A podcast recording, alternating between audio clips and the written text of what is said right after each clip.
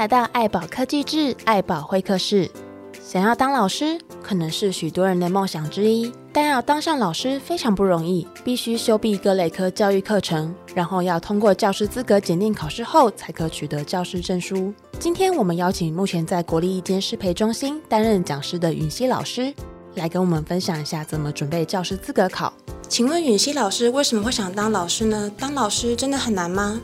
关于这个问题，其实应该说，这是我小时候大家都有写过作文，这是我小时候就是那时候作文题目。那那时候一定会说，哎，我长大想当什么？那那时候其实我很喜欢我的国小老师，所以那时候我就第一个想到就是想要当老师这个职业。现在其实真的，如果相对于我们之前，现在的难度一定高出很多。我们那时候大概是百分之四十，那现在可能会更少了。对，那你成绩如果没有维持在那里面的话，你是不能修那个教育学分的。所以我觉得当老师这条路，难免可能在外面的人看来好像真的，哎，你薪水待遇高，然后又寒暑假，但是实际过程中真的就是你要投入的时间跟体力还有心力很多，因为我们现在其实老师都比较像服务业了，所以你说当老师会不会很难？我觉得真的是看你。愿不愿意投入到这么多？如果你不愿意投入的话，那真的难度会很高。请问老师当时是怎么准备教师资格考的呢？有遇到什么比较大的阻碍或困难吗？其实准备资格考的过程中呢，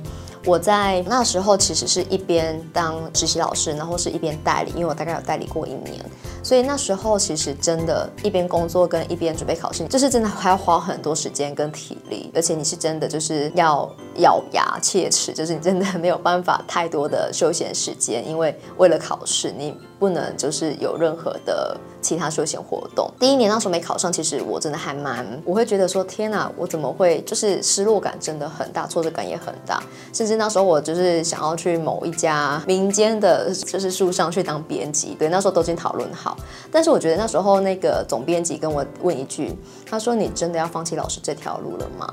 你真的有想过，你就是踏入编辑这里，就是跟呃过去以往老师都是完全不同的一个路线了。你要想清楚。所以后来呢，我觉得就是认真在思考过，然后我还是很热爱教学这一块。所以我又再次投入了教师甄试，那也很幸运，我在第二年刚好一个教育部的一个政策有个大开缺，所以我就很顺利考上。所以你说难不难？然后有没有什么就是阻碍？我觉得有时候真的需要天时地利人和，因为像我一个考国小教师的同学。他跟我一样是应届毕业，但是他十年后才考上正式老师，所以我觉得有时候可能多半也有一些运气部分。那当然你自己一定要先准备好，因为毕竟机会是留给准备好的人。老师可以再跟我们多讲一下写这两本书的重点特色吗？跟坊间有什么不一样吗？坊间大家应该念过很多理论了，像甚至很多其他的，不管是哪一家书商或是哪一家可能专门在补习班的这些坊间的单位，他们其实主要都是投入在怎么去。